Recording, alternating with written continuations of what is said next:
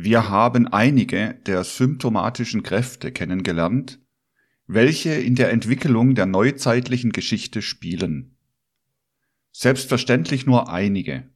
Es würde sehr, sehr weit führen, wenn man alle Kräfte, denn das sind selbstverständlich unendlich viele, sobald man in Einzelheiten geht, besprechen wollte. Aber auch nur die wichtigsten, wenn man sie besprechen wollte, würde zu weit führen. Es scheint ein Wunsch vorhanden zu sein, dass noch besonders berücksichtigt werden sollten spezielle Impulse symptomatischer Art. Das kann ein nächstes Mal geschehen, so dass ich an einem der Tage der nächsten Woche gerne sprechen will über solche Symptome, die sich insbesondere auf die Schweiz beziehen. Da wollen wir also einmal versuchen, ein Tableau Schweizer Geschichte vor unsere Seele zu stellen, um dies auch zu haben. Heute aber wollen wir versuchen, wenigstens ein Stück weiterzukommen von den Ausgangspunkten aus, auf die wir unsere Betrachtung erstreckt haben. Ich habe Ihnen gestern zuletzt ein Bild, wenn auch ein sehr dürftiges, davon gegeben, wie eines der bedeutsamsten Symptome neuerer Geschichtsentwicklung, der Sozialismus, sich hineinstellt in die Entwicklung der neueren Zeit. Nun hat für viele Menschen, welche bestrebt sind, wirkliche Motive der Entwicklung kennenzulernen, diese soziale sagen wir besser sozialistische Bewegung, alles überstrahlt und sie sind nicht recht dazugekommen, etwas anderes daneben gelten zu lassen. So dass auf den ganz bedeutenden Einfluss von etwas, was sich mehr den Blicken entzieht, die Aufmerksamkeit der neueren Zeit nicht intensiv genug gelenkt worden ist. Auch da wo man wirklich suchte nach neueren Motiven. Es ist nicht die Aufmerksamkeit verwendet worden auf etwas, was geistiger Art ist. Nicht wahr?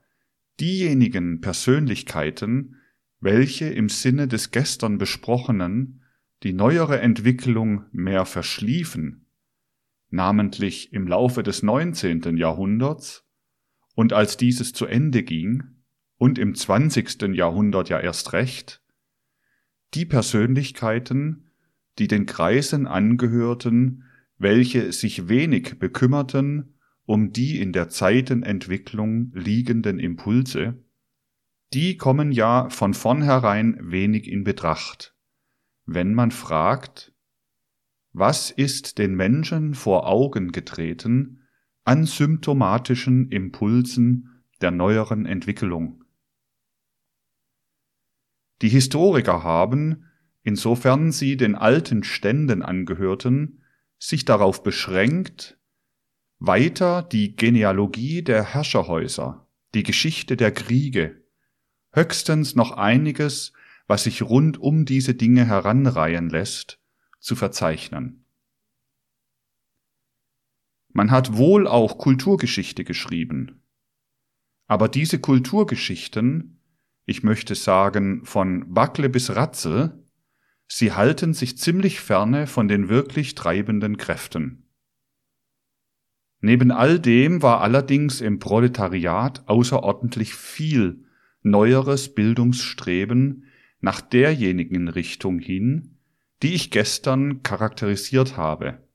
Ein sich immer weiter und weiter ausbreitendes Bildungsstreben, welches die drei Fragen stellte, von denen ich gestern gesprochen habe.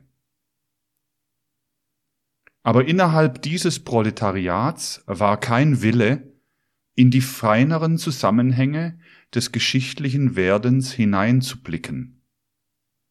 Und so ist denn bis jetzt gar nicht stark genug hervorgetreten die geschichtliche, die historische Bedeutung der naturwissenschaftlichen Denkweise als geschichtliches Symptom. Man kann natürlich über die naturwissenschaftliche Denkweise in ihrem Inhalte, man kann über sie mit Bezug auf die Umgestaltung des modernen Denkens sprechen. Aber es ist wichtig, dass man auch noch von dem Gesichtspunkte aus spricht, inwiefern diese naturwissenschaftliche Denkweise ein geschichtliches Symptom geworden ist, wie die anderen, die ich aufgezählt habe, wie der nationale Impuls, wie das Auftürmen von unlösbaren politischen Problemen und so weiter. Denn in der Tat hat sich seit dem Beginne des Bewusstseinszeitalters die naturwissenschaftliche Denkweise in weitesten Kreisen immer mehr und mehr herausgebildet.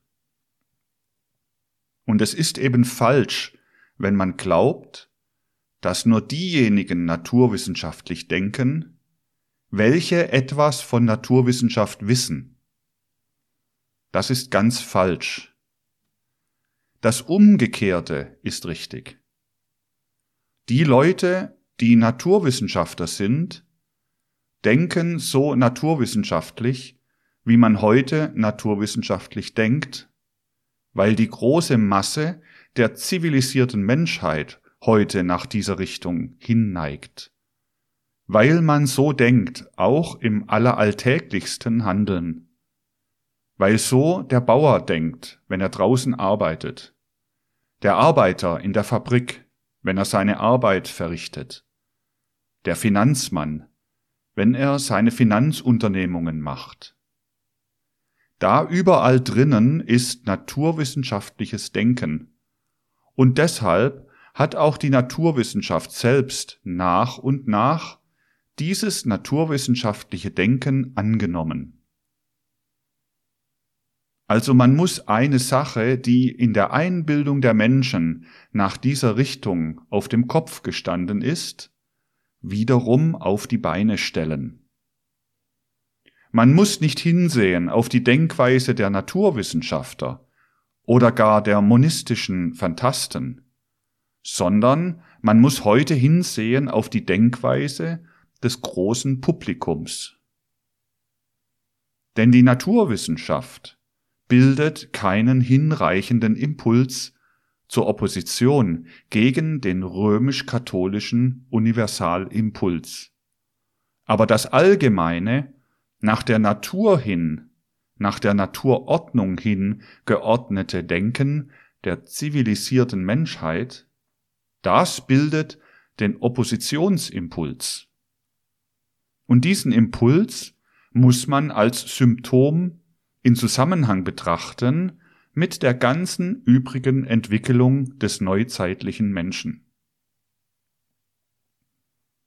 Sehen Sie, die Schulgeschichte, die beginnt von ihrem Gesichtspunkte aus, der hauptsächlich ein gedankenloser ist, Gewöhnlich die Neuzeit mit der Entdeckung Amerikas, mit der Erfindung des Schießpulvers, mit der Erfindung der Buchdruckerkunst und ähnlichen Dingen.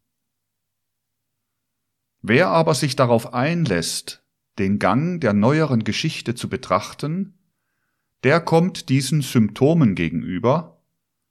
Entdeckung Amerikas, Erfindung der Buchdruckerkunst und so weiter.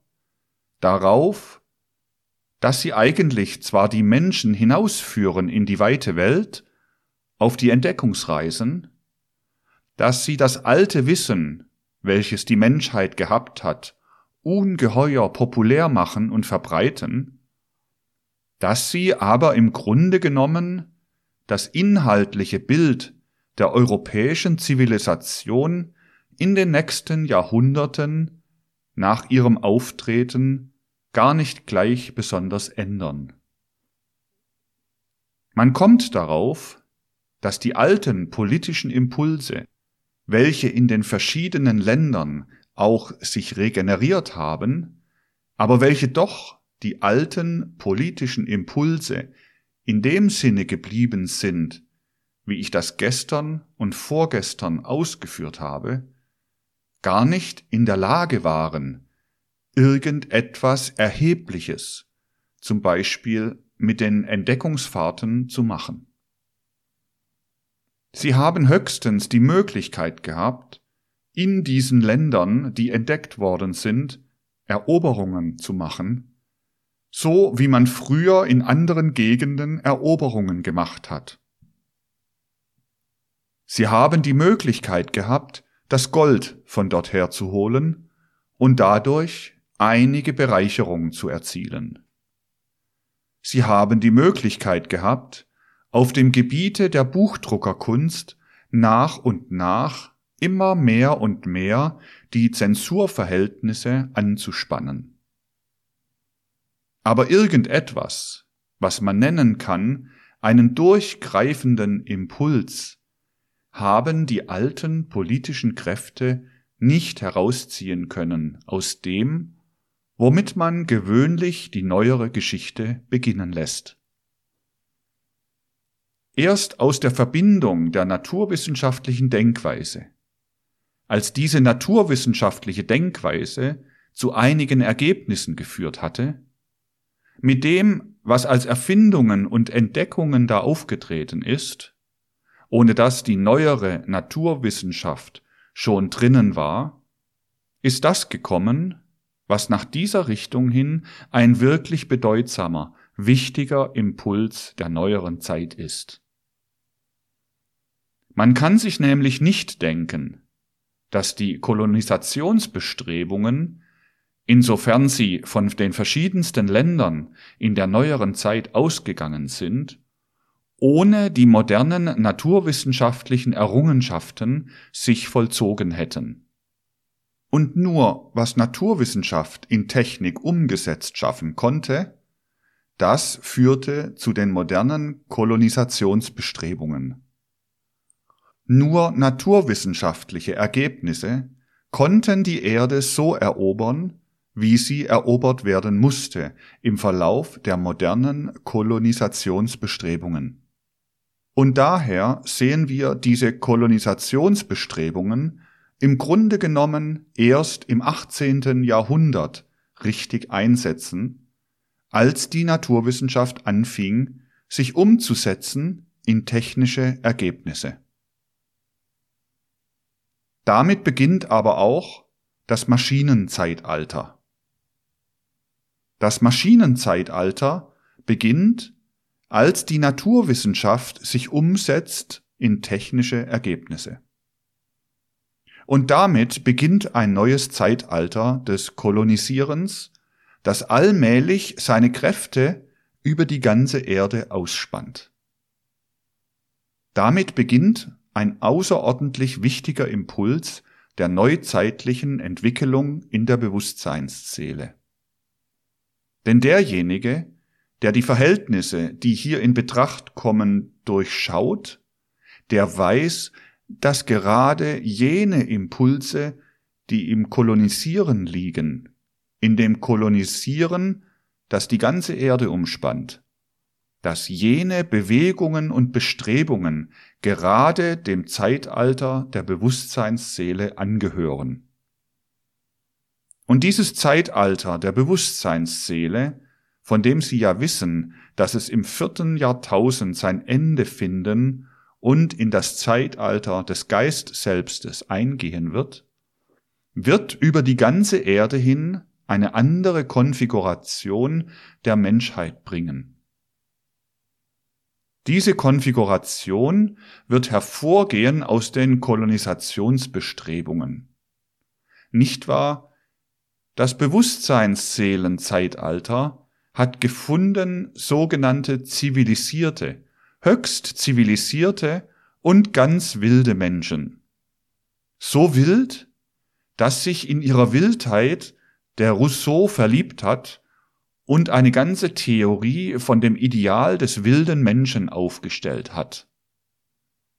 Diese ganze Differenzierung der Menschen wird aufhören im Verlaufe des Zeitalters der Bewusstseinsseele. Wie sie aufhören wird, auf die Einzelheiten, darauf können wir natürlich heute nicht eingehen. Aber es gehört zu den Impulsen der Bewusstseinsseele, diese Differenzierung die althergebracht ist, im Wesentlichen aufzuheben. Dann, wenn man das weiß, stellen sich in die neuzeitlichen Bestrebungen solche Kriege wie der zwischen den Nord- und Südstaaten Amerikas und so weiter erst in den rechten Zusammenhang hinein. Und dann erst, wenn man die Dinge so ansieht, wenn man die Wichtigkeit der Kolonisationsbestrebungen für den Bewusstseinszeitraum ins Auge fasst, gewinnt man einen Einblick in die ganze Bedeutung von einzelnen Symptomen die auf diesem Gebiete auftreten.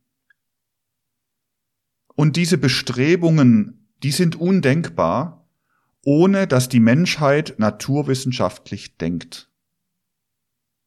Nun, naturwissenschaftlich denken, da liegt gerade dasjenige, was man so recht ins Auge fassen muss, wenn man gewissermaßen vom Gesichtspunkte des fünften nachatlantischen Zeitraums, des Bewusstseinszählenzeitalters, einbrechen will in die wahre Wirklichkeit der menschlichen Entwicklung. Diese neuere naturwissenschaftliche Denkweise hat das Eigentümliche, ich habe es jetzt hinlänglich hier charakterisiert, dass sie nur das Tote, das Gespenstische fassen kann, von der Wirklichkeit, dass sie überall auf das Tote geht. Seien wir uns ganz klar über diese wichtige Tatsache. Die neuere naturwissenschaftliche Denkweise strebt von der Beobachtung zum Experiment. Auf allen Gebieten wird von der Beobachtung zum Experiment gestrebt. Es ist ein wichtiger Unterschied zwischen der Naturbeobachtung und jener Erkenntnis, die durch das Experiment erwiesen wird. Die Naturbeobachtung war so oder so nuanciert allen Zeiten eigen.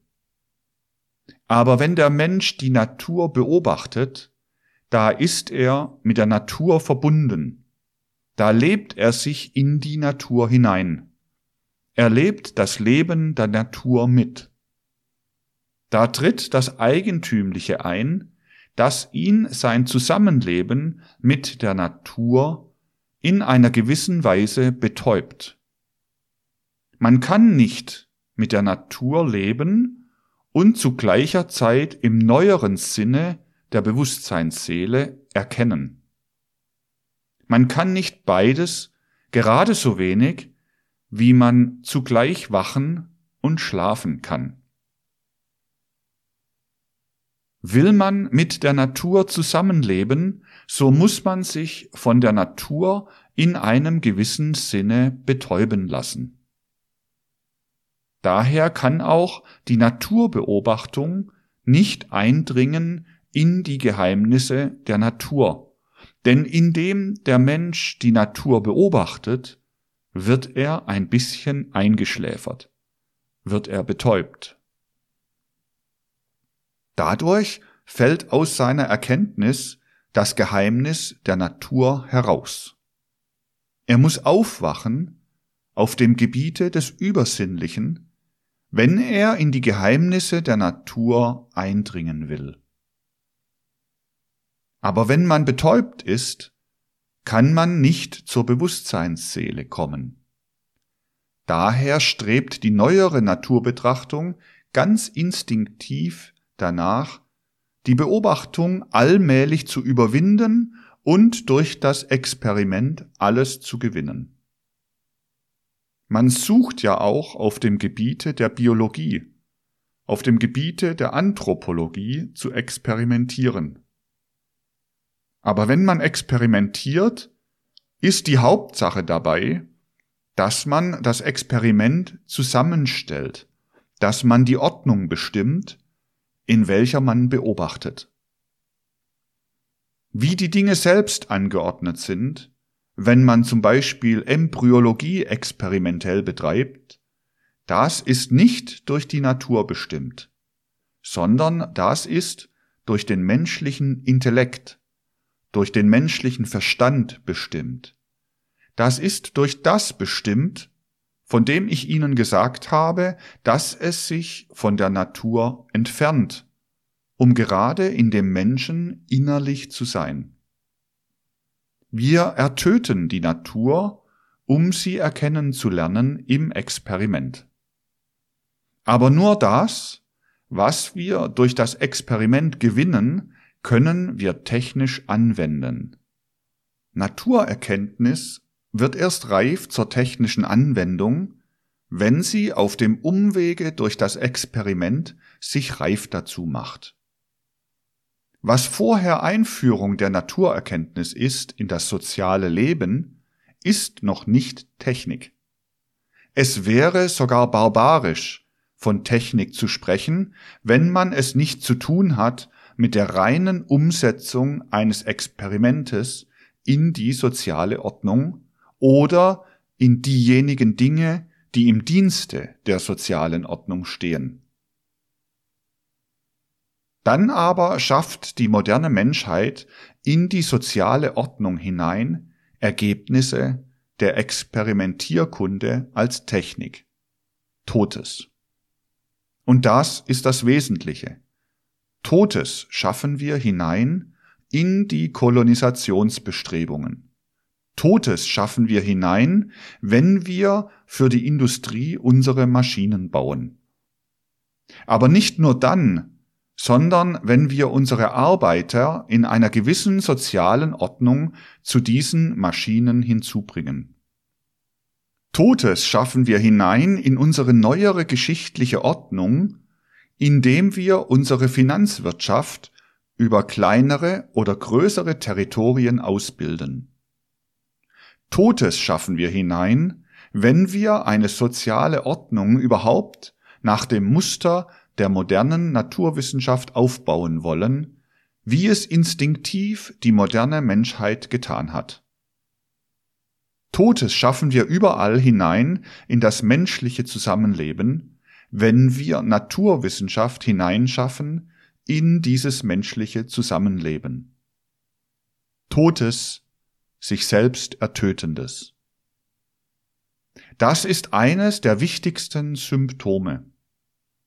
Wir können sehr aufrichtige und ehrliche Deklamationen anstellen. Ich meine jetzt nicht bloß rhetorische Deklamationen, sondern eben ehrlich gemeinte Deklamationen über die großen Errungenschaften der neueren Zeit, über all dasjenige, was Naturwissenschaft ausgebildet hat, was sie der Technik einverleibt und dann dem sozialen Leben einverleibt hat. Aber wir sagen nur eine halbe Wahrheit, wenn wir von diesen Errungenschaften sprechen. Denn alle diese Errungenschaften haben das Wesentliche in sich, dass sie ein unbedingt Totes, das durch sich selber nicht entwicklungsfähig ist, in das moderne Leben hineinstellen. Das Größte, was seit Jahrhunderten, seit dem 15. Jahrhundert hineingestellt worden ist in die Entwicklung der modernen zivilisierten Menschheit, ist ein solches, dass wenn es sich selbst überlassen wird, sich selber zum Tode führt. Und das musste sein. Denn man kann die Frage aufwerfen, wenn moderne Technik Keim des Todes nur ist, wie sie es auch ist und sein muss, warum trat diese moderne Technik in Erscheinung? Wahrhaftig, nicht trat die moderne Technik in Erscheinung im Laufe der Zeit weil den Menschen das Schauspiel der Maschine und der Industrie gegeben werden sollte. Sondern die moderne Technik trat in Erscheinung aus einem ganz anderen Grunde. Sie trat in Erscheinung gerade wegen ihres zum Tode führenden Charakters, weil nur dann, wenn der Mensch hineingestellt ist in eine tote mechanische Kultur, er durch den Gegenschlag die Bewusstseinsseele entwickeln kann. Solange der Mensch hineingestellt war in ein Zusammenleben mit der Natur ohne dass die Maschinen hineingestellt waren, solange wurde er geneigt gemacht zu einer gewissen suggestiven Behandlung, weil er bis zu einem gewissen Grade betäubt wurde. Man konnte nicht ganz auf sich selbst sich stellen, als man noch nicht in den Tod hineingestellt war. Auf sich selbst gestelltes Bewusstsein und Todbringendes ist innig miteinander verwandt. Das habe ich in den verschiedensten Formen schon versucht, den Menschen klarzumachen. Ich habe versucht, den Menschen klarzumachen, wenn sie vorstellen und erkennen, so ist das nicht gebunden an die sprießenden, sprossenden Kräfte des Menschen, sondern gerade an den Abbau des Organismus. Ich habe versucht, den Menschen klarzumachen, dass es Rückbildung des Organismus ist, dass es die Abbau- und Sterbeprozesse sind, die uns befähigen, im selbstbewussten Sinne zu denken. Könnten wir nicht Gehirnhunger entwickeln, das heißt Abbauprozesse, Zersetzungsprozesse, Zerstörungsprozesse in uns, wir könnten keine gescheiten Menschen sein, sondern könnten nur hintaumelnde Menschen sein, schlafende, träumende Menschen. Gescheite Menschen sind wir durch die Abbauprozesse in unserem Gehirn. Und das Zeitalter der Bewusstseinsseele musste dem Menschen die Gelegenheit geben, den Abbau in seiner Umgebung zu haben. Nicht dadurch wurde das moderne, selbstbewusste Denken groß, dass blühende Lebensprozesse hereingestellt wurden, sondern dadurch wurde gerade das Innerste im Menschen, das selbstbewusste Denken groß, dass Todesprozesse in der modernen Technik, in der modernen Industrie, im modernen finanziellen Zusammenhang in dieses Leben hereingestellt wurden. Denn das forderte dieses Leben in der Bewusstseinsseele. Das zeigt sich auch auf anderen Gebieten. Nehmen Sie die Impulse selbst, die wir ins Auge gefasst haben. Fangen wir einmal an bei England, wo wir gesehen haben, wie der Parlamentarismus sich bildet durch die Jahrhunderte als eine gewisse Nuance, wie die auf sich selbst gestellte Persönlichkeit sich realisieren will. Nicht wahr? Die Persönlichkeit will sich emanzipieren. Sie will sich auf sich selbst stellen. Das heißt aber, indem sie zu gleicher Zeit soziale Persönlichkeit sein will, will sie sich geltend machen als Persönlichkeit. Der Parlamentarismus ist nur ein Weg, sich geltend zu machen als Persönlichkeit. Aber indem derjenige, der teilnimmt am Parlamentarismus, sich geltend macht, vernichtet er seine Persönlichkeit in dem Augenblicke, wo aus seinem Wollen die Abstimmung wird. Die Persönlichkeit hört auf in dem Augenblicke, wo aus dem Wollen die Abstimmung wird. Und richtig studiert bedeutet das Heranreifen des Parlamentarismus in der englischen Geschichte in den Jahrhunderten seit dem Bürgerkriege im 15. Jahrhundert nichts anderes als dieses. Wir erblicken beim Ausgangspunkt dieses parlamentarischen Lebens, dieses nach dem Parlamentarismus hintendierenden Lebens Stände verschiedenste Stände. Diese Stände wollen sich nicht als Stände bloß geltend machen, sondern als Votum. Sie wollen reden, indem sie sich geltend machen als Stände. Nun, reden konnten sie.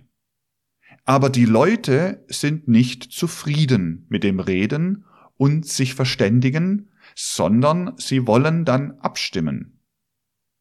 Indem man abstimmt, indem man die Rede ausfließen lässt in die Abstimmung, ertötet man dasjenige, was in der Seele lebt, auch noch solange man redet. Und so redet sich jede Parlamentarisierung hinein in das absolute Menschheitsnivellement.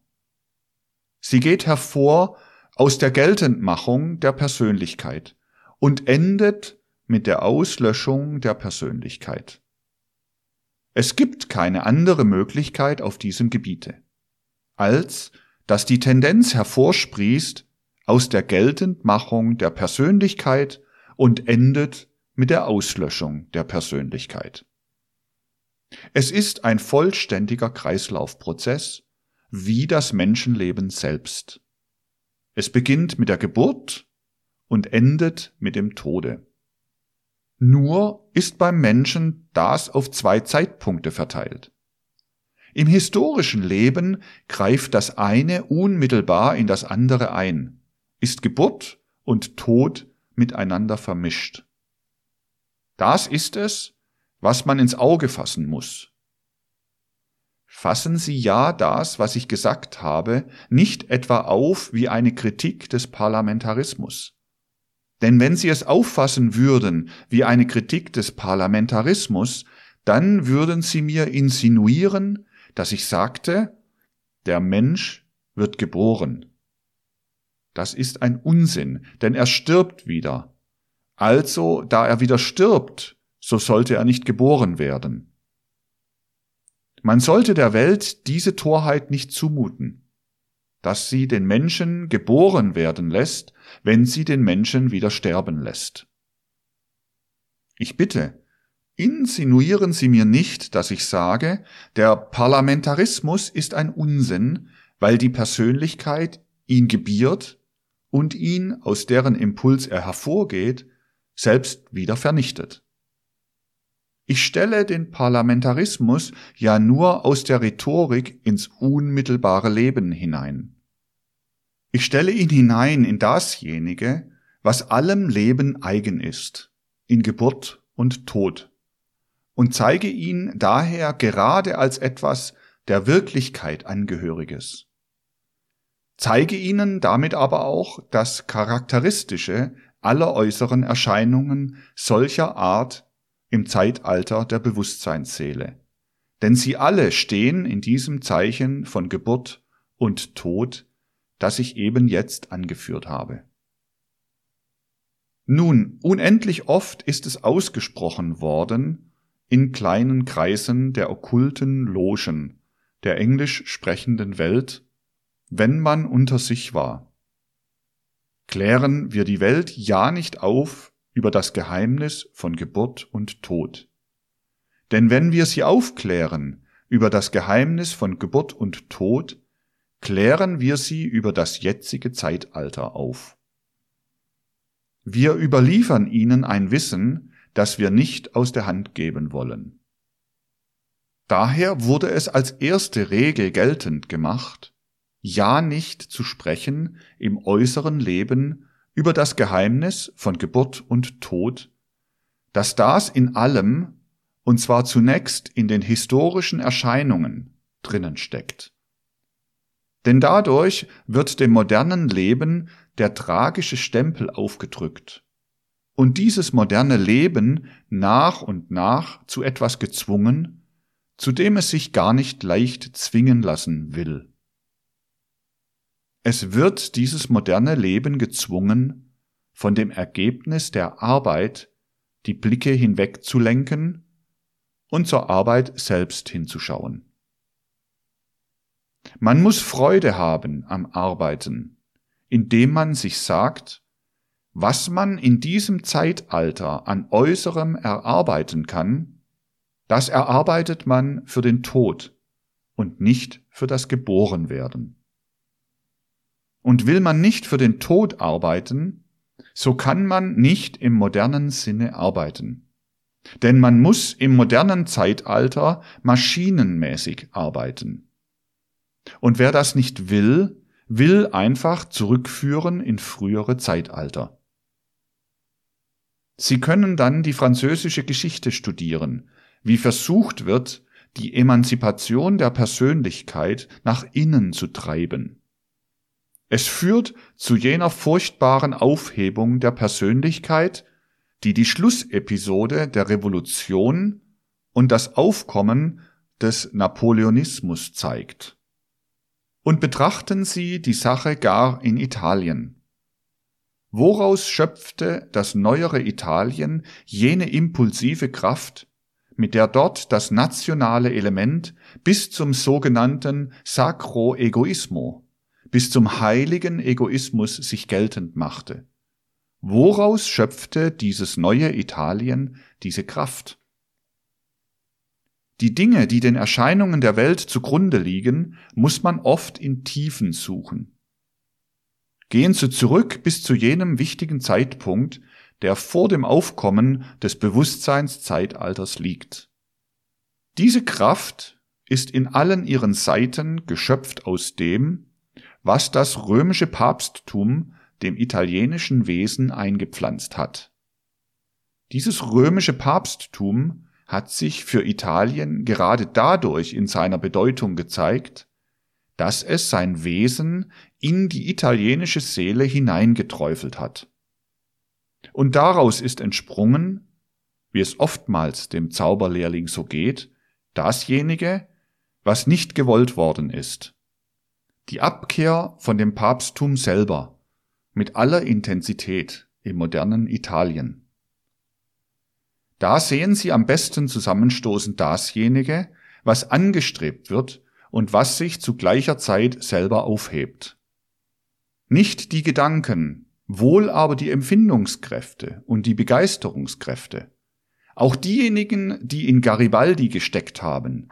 Sie sind die Reste der alten katholischen Begeisterung. Aber indem sie sich umgekehrt haben, haben sie sich gegen den Katholizismus gewendet. Die Menschen werden ihr eigenes heutiges Zeitalter nur verstehen, wenn sie diese Dinge im rechten Zusammenhange fassen. Ich habe Ihnen gesagt, in Europa tragen sich jene verschiedenen symptomatischen Ereignisse zu, die ich vor Ihre Seele hingestellt habe. Wie im Hintergrunde ist im Osten das russische Gebilde zusammengeschweißt aus den Resten byzantinisch-religiöser Struktur, aus normannisch-slawischem Blutimpuls, aus dem Asiatismus, wie er sich in der verschiedensten Weise über den Osten von Europa ergossen hat. Das alles aber ist unproduktiv. Diese Dreiheit ist ja nichts was aus der russischen Seele selbst hervorgeht. Diese Dreiheit ist auch dasjenige, was nicht bezeichnend ist für das, was in der russischen Seele lebt. Welches ist der größte, der allergrößte denkbare Gegensatz zu der Emanzipation der Persönlichkeit? Das byzantinische Element. Es gibt eine große Persönlichkeit in der neueren Zeit, die unterschätzt wird. Es ist Popje Donoschewi, der ein bedeutender Mensch war, aber ein Mensch, welcher ganz das byzantinische Element in sich trug. Er war ein Mensch, der das Gegenteil von dem nur wollen konnte, was das Zeitalter des Bewusstseins will und auf naturgemäße Weise aus dem Menschen hervorbringt. Man könnte sich denken, dass selbst noch intensiver das byzantinische Element in der russischen Orthodoxie sich weiter ausgebreitet hätte, dass dieser Tod alles individuell Persönlichen noch viel intensiver gewirtschaftet hätte, es würde doch nichts anderes hervorgegangen sein als der stärkste Drang nach Emanzipation der Persönlichkeit. Sie können die neuere russische Geschichte durchlesen wenn Sie nicht das in dieser neueren russischen Geschichte lesen, was sich abspielt so, dass dessen Verzeichnung immer verboten worden ist, dann haben Sie nicht dasjenige, was eigentlich russische Geschichte ist. Das heißt, das wirklich bewegende Element. Wenn Sie aber dasjenige in der russischen Geschichte lesen, was die herrschenden Mächte bisher erlaubt haben, als Geschichte zu verzeichnen, dann haben sie alles dasjenige, was als todbringendes Element über das russische Leben sich ausbreitet. Da tritt es am allercharakteristischsten hervor, weil im russischen Leben am meisten Zukunft liegt. Weil geradezu die Keime zur Entwicklung des Geist Selbstes im russischen Leben liegen.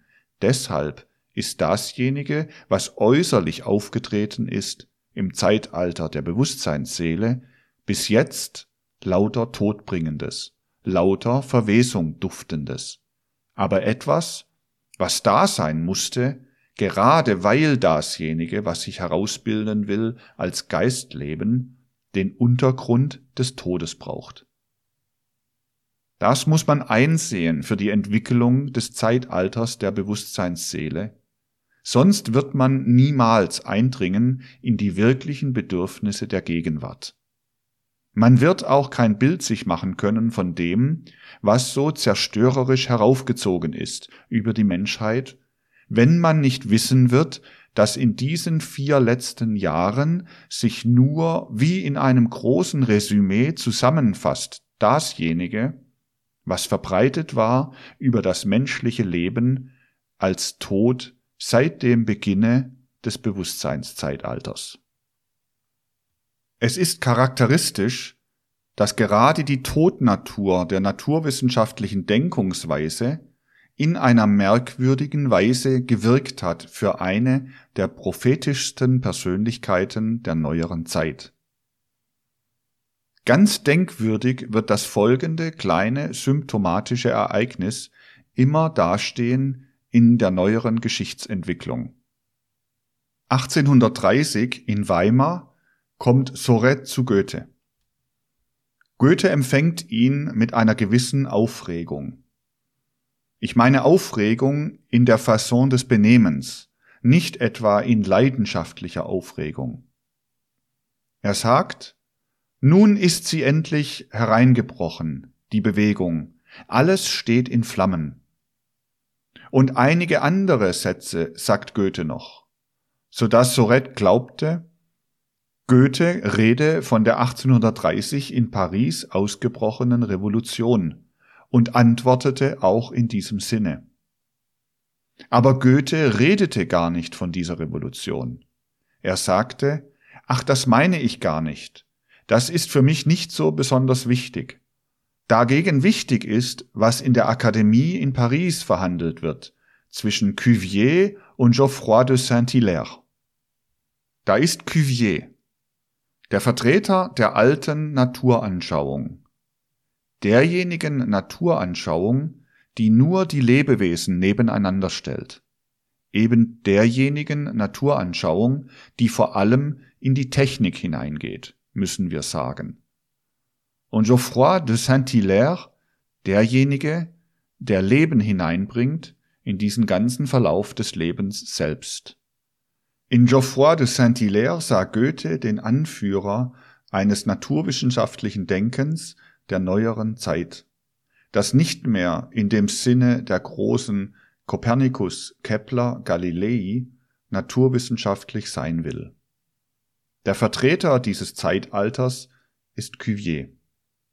Dagegen ist Geoffroy de Saint-Hilaire der Vertreter desjenigen naturwissenschaftlichen Anschauens, das die Beweglichkeit des Lebens selbst hineinträgt in die Naturanschauung. Darum sah Goethe den Aufgang eines ganz neuen Zeitalters, in dem sich Geoffroy de Saint-Hilaire in seinen Gedanken ein naturwissenschaftliches Denken zurechtlegte, welches übergehen muss, wenn es sich wirklich entwickelt, in übersinnliche Aufklärung über die Natur, welches gar nicht anders kann, als endlich in übersinnliche Erkenntnisse, in hellseherische Erkenntnisse überzugehen. Darin sah Goethe die Revolution von 1830. Nicht in dem, was politisch in Paris vorgeht. Darin bewies Goethe sich als einer der intensivsten prophetischen Geister seiner Zeit. Er bewies, dass er fühlte und empfand, um was es sich in dieser neueren Zeit handelt. Man muss in dieser neueren Zeit Mut haben, wirklich hineinzuschauen in die Verhältnisse. Diesen Mut brauchten alte Zeitalter noch nicht. In die Verhältnisse des Geschehens muss man den Mut haben, hineinzuschauen, denn es wird wichtig, dass die Bewusstseinsseele entwickelt werden kann. Ja, in früheren Zeitaltern war die Entwicklung dieser Bewusstseinsseele noch nicht wichtig. Dadurch, dass die Bewusstseinsseele gerade das Bedeutungsvolle in diesem Zeitalter wird, dadurch muss alles im Wachen vor sich gehen, was der Mensch für das soziale Leben entwickelt. Dadurch kann er nicht die alten Instinkte in das soziale Leben hereintragen. Und er kann nicht allein hereintragen in das soziale Leben das, was Ergebnis der Naturwissenschaft ist, denn das ist das Tote und kann das Leben nicht beleben, kann das Leben nur mit toten Produkten durchsetzen und in solche zerstörenden Dinge hineinführen, wie sie die letzten vier Jahre gebracht haben. Denn in diesem Zeitalter wird Folgendes wichtig. Nicht wahr? Die Menschen müssen auch schlafen. Wenn sie wachen, haben sie ihren gewöhnlichen freien Willen. Nun, den können sie zu noch allerlei, was ihnen auf arimanisch-luziferischem Wege zukommt, verwenden, um Richtkräfte zu entwickeln. Aber wenn sie einschlafen, dann hört dieser freie, sogenannte freie Wille auf, dann denken die Menschen, ohne dass sie es wissen. Aber es ist nicht minder wirksam. Dann denken die Menschen durchaus auch. Man hört nicht auf zu denken, indem man einschläft. Man denkt, bis man aufwacht. Man vergisst dies nur in dem Moment, wo man aufwacht.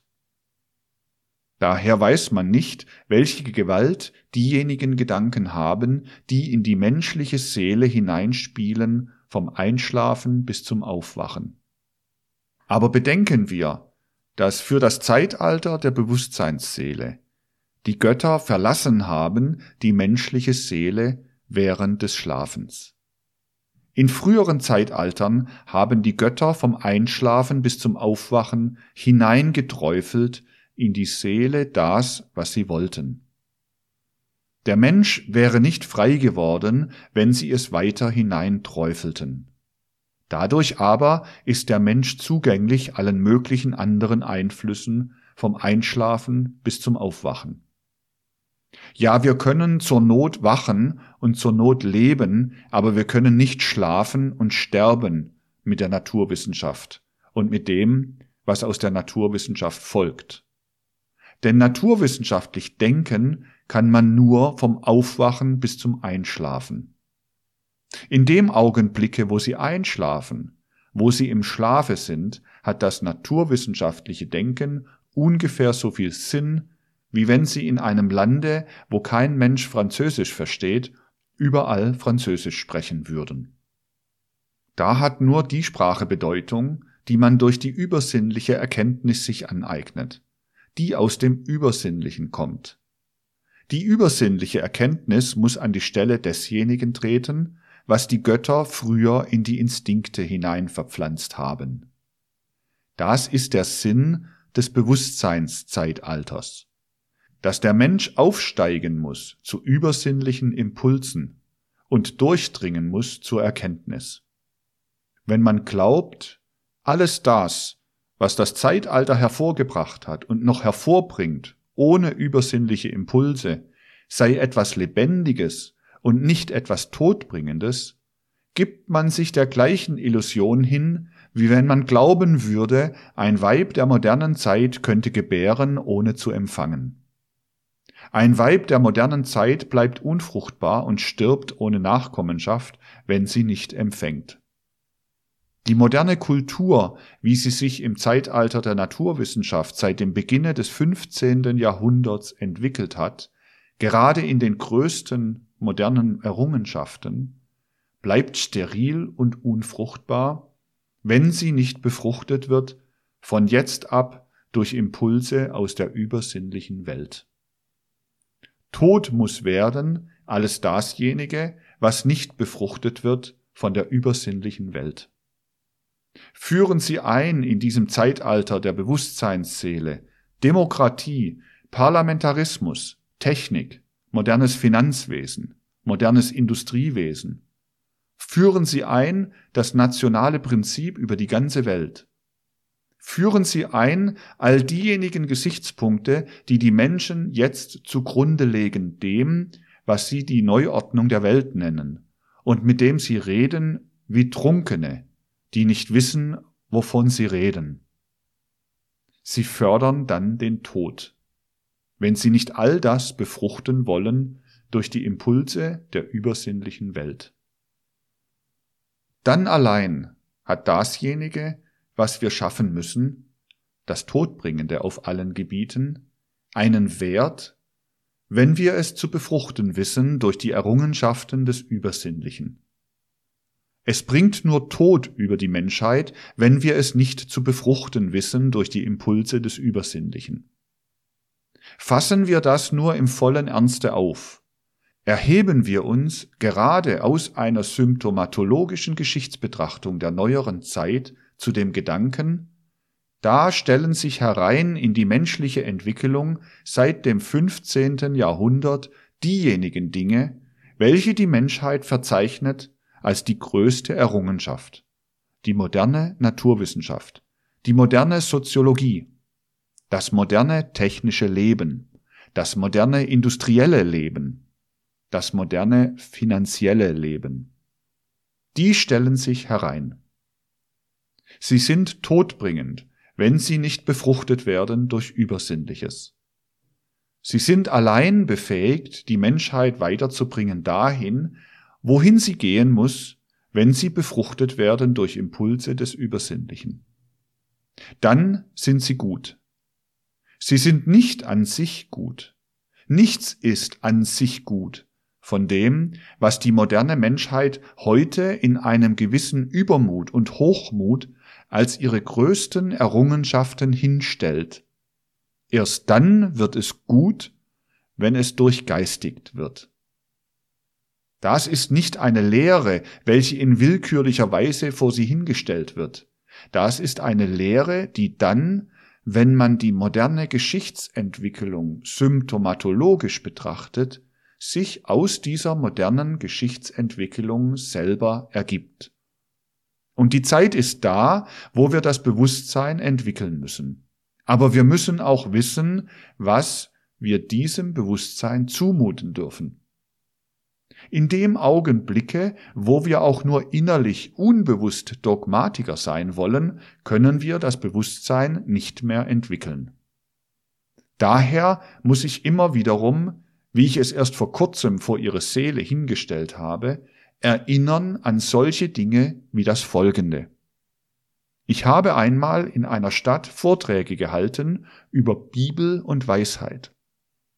Da waren auch zwei katholische Geistliche drinnen. Die meisten von Ihnen wissen das kleine Faktum schon.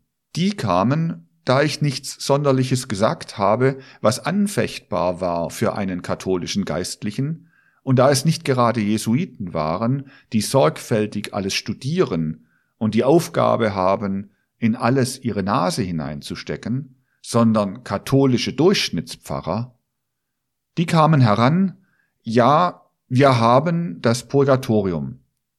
Sie sprechen auch von einer solchen Prüfungszeit nach dem Tode. Wir haben das Paradies. Sie sprechen von dem Geisterleben. Und man kann eigentlich gegen die Sache inhaltlich nicht viel haben. Sie würden schon genügend dagegen haben, wenn sie weiter eingedrungen wären. Aber in einem Vortrage fanden sie das natürlich nicht. Dann sagten sie weiter.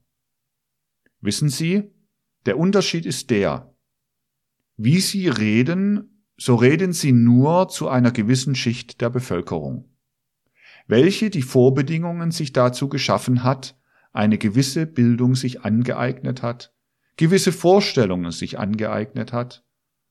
Und wir sprechen zu allen Menschen. Daher finden wir eben die Worte für alle Menschen. Und das ist daher das Richtige, für alle Menschen zu sprechen.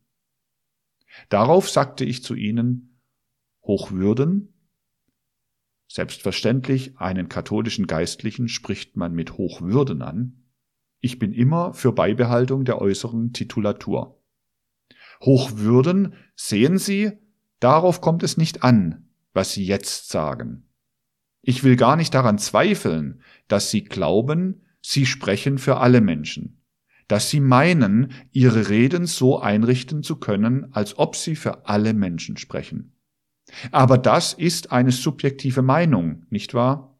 Sie ist dasjenige, was man in der Regel hat, um überhaupt sein Reden vor sich selber zu rechtfertigen. Aber es kommt nicht darauf an, ob wir diesen Glauben haben oder nicht haben, dass wir für alle Menschen sprechen, sondern auf die Tatsachen, auf die Wirklichkeit kommt es an. Und da frage ich Sie jetzt nicht theoretisch, logisch. Welches sind die Gründe, warum ich nicht für alle Leute reden sollte, während Sie für alle Leute reden? Da würden wir natürlich unendlich viel finden, was für Sie sprechen würde. Aber ich frage Sie nach den Tatsachen. Gehen alle Leute heute noch zu Ihnen in die Kirche herein, für die Sie glauben, zu ihnen sprechen zu können? Sehen Sie, das ist die Tatsache. Da konnten Sie natürlich nicht sagen, dass alle Leute heute noch zu Ihnen in die Kirche gehen. Sehen Sie, sagte ich Ihnen, und ich rechne mit den Tatsachen. Ich rede für diejenigen, die herausbleiben, die aber auch ein Recht haben, zu dem Christus geführt zu werden. Für die rede ich. Ich sehe, dass da Menschen sind, die die Sache so und so hören wollen. Das ist eine Tatsache. Und auf die Tatsache kommt es an. Auf die subjektiven Meinungen kommt es gar nicht an. Das ist vor allen Dingen gesund, dass man lernt, von der Wirklichkeit sich die Ansicht zu bilden, nicht aus seinem Subjektiven heraus.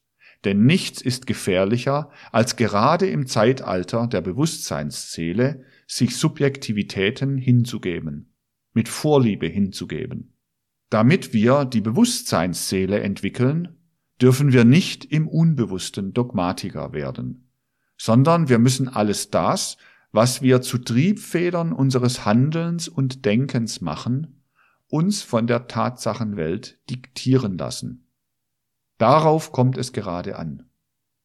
Und darin besteht ein wesentlicher Kampf in der neueren Zeit, unter der Oberfläche des geschichtlichen Werdens.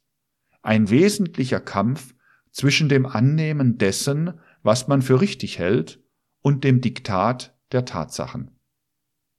Und bei der Geschichtsbetrachtung wird das ganz besonders wichtig, denn man wird niemals die Geschichte richtig betrachten, wenn man sie nicht zu gleicher Zeit als die große, wirkliche Lehrmeisterin kennenlernt. Dann darf man aber nicht die Tatsachen, so wie man sie will, hineintragen in die Geschichte, sondern dann muss man wirklich die Geschichte sprechen lassen können. In den letzten vier Jahren wurde über die ganze Welt hin gerade mit Bezug auf dieses Sprechen lassen der Geschichte unendlich viel verlernt. Es spricht sozusagen kaum noch die Tatsache irgendwie, sondern dasjenige, was man für die Tatsache hält. Nun, es wird noch lange so sein, dass man nicht lernen wird, die Tatsachen sprechen zu lassen.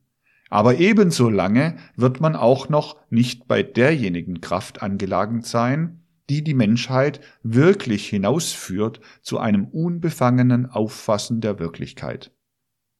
Und auf ein unbefangenes Auffassen der Wirklichkeit und auf das Erringen einer unbefangenen Stellung zur Wirklichkeit kommt es auf allen Gebieten des Lebens, gerade im Zeitalter der Bewusstseinsseele an. Was wird erfordert, wenn ich das noch anfügen darf, wenn wir so aus den Symptomen der Geschichte allmählich vordringen wollen? Wir werden in den nächsten Vorträgen weiter davon sprechen, zur Wirklichkeit. Es wird erfordert, dass man gerade in diesem Zeitalter auf das hinschauen kann, was von der übersinnlichen Welt her dem Menschen wieder Produktivität gibt. Denn das Ersterben der Produktivität haben wir als das Charakteristischste in allen Erscheinungen hereinkommen sehen. Der Mensch muss seine Sinne der übersinnlichen Welt eröffnen, damit in sein Ich hereingeht dasjenige, was sein Geist selbst vorbereitet, sonst würde er sich die Wege zum Geist selbst vollständig abschneiden. Das bedeutet, dass der Mensch Bekanntschaft machen muss mit dem reinen Geistigen, mit dem, was gewissermaßen nur in das Zentrum seines Seelischen hinein kann. Wird er einmal geneigt sein, in dieses Zentrum seines Seelischen durch eine vernünftige symptomatologische Geschichtsbetrachtung hineinzuschauen, dann wird er auch geneigt werden, dasjenige, was jetzt nicht Mittelpunkt, sondern Peripherie ist, unbefangener zu betrachten. Der Mensch hat schon einmal diesen Gegensatz. Seelisches Zentrum und äußere Peripherie. Indem er immer mehr seelisch geistig in sich selbst eindringt, kommt er zu dem Zentrum. In diesem Zentrum muss er aufnehmen diejenigen Impulse, die ich Ihnen als historische charakterisiert habe. Da wird er nach geistigerem und immer geistigerem streben, wenn er die geschichtliche Wirklichkeit kennenlernen will. Dafür wird er aber auch einen Sinn bekommen, an der Peripherie nach dem entgegengesetzten Pol zu streben. Er wird einen Sinn bekommen für dasjenige, was nach der Peripherie dringt, sein leibliches. Muss die Geschichte den Weg finden, den ich vorgezeichnet habe, durch die Symptomatologie nach dem Inneren zu, so muss die Medizin zum Beispiel und die Hygiene und das Sanitätswesen den Weg finden zur Symptomatologie nach außen. Gerade so wenig wie die neuere Geschichte an die Wirklichkeiten dringt, so wenig dringt die neuere Medizin, das neuere Sanitätswesen, die neuere Hygiene zu den Symptomen nach außen durch. Und ich habe es immer wieder betont, der Einzelne kann dem Einzelnen nicht helfen, und wenn er noch so gründlich die Dinge durchschaute, weil es sich darum handelt, dass heute gerade diese Dinge in den Händen derjenigen sind, die nach der falschen Richtung hinziehen. Es muss wirklich in die Verantwortung derjenigen gegeben werden, die nach der richtigen Richtung hinziehen. Gewiss, die äußeren Tatsachen sind ebenso wahr wie wahr ist nun ja, dass schließlich Jakob der Erste so oder so ausgesehen hat, wie ich Ihnen das charakterisiert habe. So sind natürlich auch die äußeren Tatsachen wahr, dass die oder jene Bazillenart etwas zu tun hat, sagen wir, mit der Grippe, die jetzt so verbreitet ist. Aber wenn es wahr ist, dass zum Beispiel für die Verbreitung einer gewissen epidemischen Krankheit die Ratten Krankheitsträger sind, ich will jetzt nur den Gedanken machen, so kann man doch nicht sagen, dass von den Ratten diese Krankheit kommt, sondern man hat sich immer vorgestellt, dass die Ratten diese Krankheit verbreiten. An sich haben natürlich die Bazillen mit alledem, was die Krankheit ist, in Wirklichkeit nichts zu tun. Dasjenige, um was es sich bei solchen Dingen handelt, das ist, dass gerade so, wie wir es hinter den Symptomen der Geschichte mit geistig-seelischen Ereignissen zu tun haben, so haben wir es hinter den Symptomen der äußeren Körperlichkeit mit kosmologischen Ereignissen zu tun bei einer solchen Erscheinung. Bei anderen natürlich ist wieder anderes der Fall, nicht wahr? Was besonders wichtig ist in einem solchen Falle, ist der rhythmische Gang der kosmischen Ereignisse der muss studiert werden.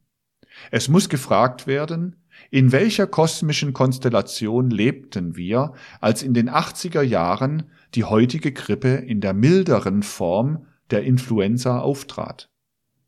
In welcher Konstellation kosmischer Natur leben wir jetzt? Wie vollzieht sich der kosmische Rhythmus, da die damalige Influenza in der etwas härteren Form der Grippe auftritt? So wie Rhythmus gesucht werden muss hinter der historischen Symptomenreihe, so muss ein gewisser Rhythmus gesucht werden hinter dem Auftreten gewisser epidemischer Krankheiten.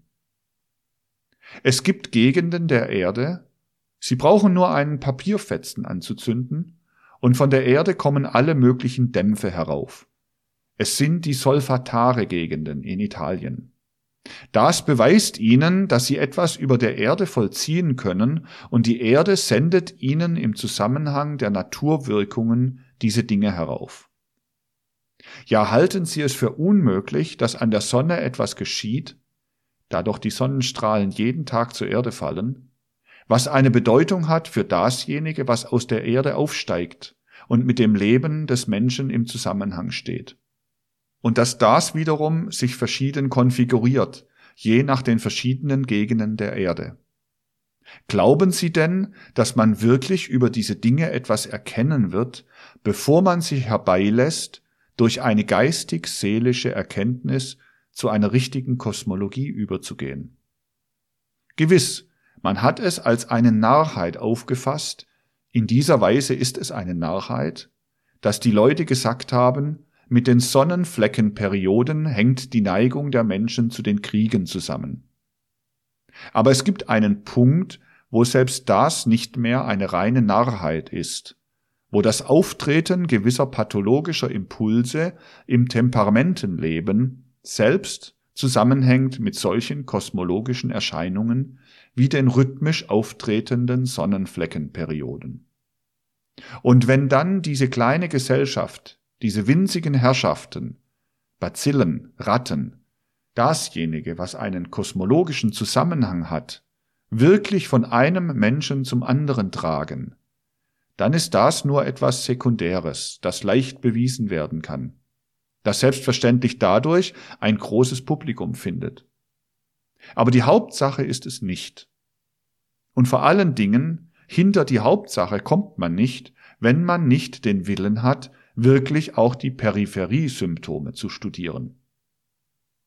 Daher glaube ich nicht, dass die Menschen vernünftigere Anschauungen über die Geschichte bekommen werden, wenn sie nicht geschichtliche Symptomatologie mit dem Hintergrunde der übersinnlichen Erkenntnis, wie es so notwendig ist für die moderne Menschheit, treiben, sondern ich muss sagen, die Menschen werden auch dadurch erst auf dem Gebiete des Sanitätswesens, der Hygiene, der Medizin zu etwas kommen, wenn sie auf diesem Gebiete nunmehr eine kosmologische, nicht eine historische, aber eine kosmologische Symptomatologie treiben. Denn dasjenige, was auf der Erde als Krankheiten lebt, das wird uns vom Himmel heruntergeschickt. Nur muss man natürlich dann nicht in dem Vorurteile leben, in dem die moderne Menschheit lebt. Diese moderne Menschheit hat es sich sehr bequem gemacht. Ein Gott lebt überall. Nun ja, dann ist sie nur nicht in der Lage, diese moderne Menschheit, indem sie den Gott in der Geschichte anerkennt, auch alle möglichen retardierenden und schädlichen Vorgänge in der Geschichte zu erklären. Und wenn solche Jahre eintreten wie die letzten vier, dann wird diese Sache mit dem Gott in der Geschichte, mit dem Einheitsgott in der Geschichte wirklich recht, recht stark sängerig. Denn dann bekommt dieser Gott in der Geschichte einen sonderbaren Trieb nach Vermehrung, und ein jeder verteidigt dann auf seinem Terrain seinen Gott in der Geschichte, ärgert den anderen damit. Und erst wenn man zur Kosmologie übergehen soll und zugleich bei dem bequemen Einheitsgott bleibt, dann schickt dieser Gott die Krankheiten. Aber wenn man zu der Trinität aufzusteigen weiß, Gott, Luzifer, Ariman, wenn man diese Trinität weiß in dem Übersinnlichen, hinter den historischen Betrachtungen, hinter den historischen Symptomen, wenn man diese Trinität weiß, draußen im kosmischen Weltall, dann hat man nicht nötig, auf den guten Gott sich zu berufen, wenn man sagt, die Krankheiten sendet uns der Himmel, indem er mit der Erde zusammenwirkt. So wie ich nur durch ein Blatt Papier auf einem Schwefelboden Schwefeldämpfe in die Höhe bringe. Erst dann aber kann mit der Wahrheit geholfen werden, wenn die Menschen die Wahrheit anerkennen im Zeitalter der Bewusstseinsseele. Daher kommt alles doch auf das eine an, die Wahrheit zu suchen.